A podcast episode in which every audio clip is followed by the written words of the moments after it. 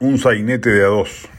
Fue, una vez más, la presentación de ayer ante el Congreso, una ocasión desperdiciada por el presidente Castillo para tratar de remediar el desastre institucional que ha generado en los casi ocho meses de gestión que lleva en Palacio.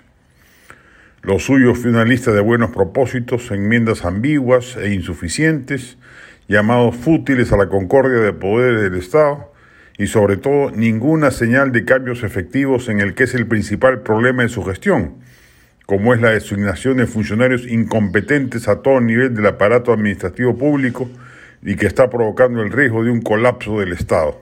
De eso, ni una sola palabra. Lastimosamente se arrepintió a último momento y no se animó a plantearle al Congreso un adelanto de elecciones generales, que bien hubiera servido para resolver dos crisis simultáneas, la mediocridad del gobierno y la torpeza inconmensurable de uno de los peores congresos de los que se tenga memoria.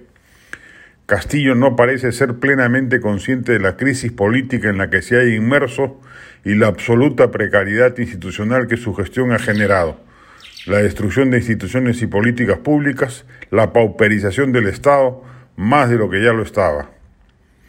Si tuviera un atisbo de conciencia del desastre que ha causado, otro hubiera sido el talante con el que se dirigió al Parlamento. Por lo pronto, consciente de sus insuperables limitaciones, no se habría arrepentido de la propuesta de irse él y el legislativo todos juntos y empezar de cero, con el marcador en blanco, en una situación electoral que difícilmente podría generar algo peor de lo que vivimos en 2021. Más bien, el riesgo es que si esta crisis dura cinco años, allí sí podamos ser testigos el 2026 de algo aún peor que la encrucijada funesta del año pasado entre los dos peores candidatos en lisa.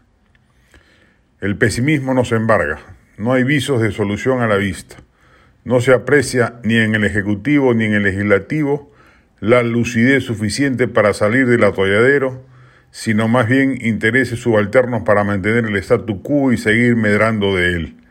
El 28 de marzo no se va a lograr la vacancia.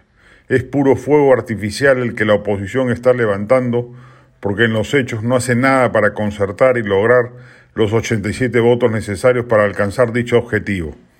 En el fondo, solo parece querer jugar, con el tema durante todo el periodo del mandato de Castillo pero sin atreverse a dar los pasos necesarios para hacerlo realidad. Y el Ejecutivo, por su parte, a sabiendas de ello, se burla de la representación nacional con mensajes como el de ayer. Así estamos, eso es lo que hay en la vidriera.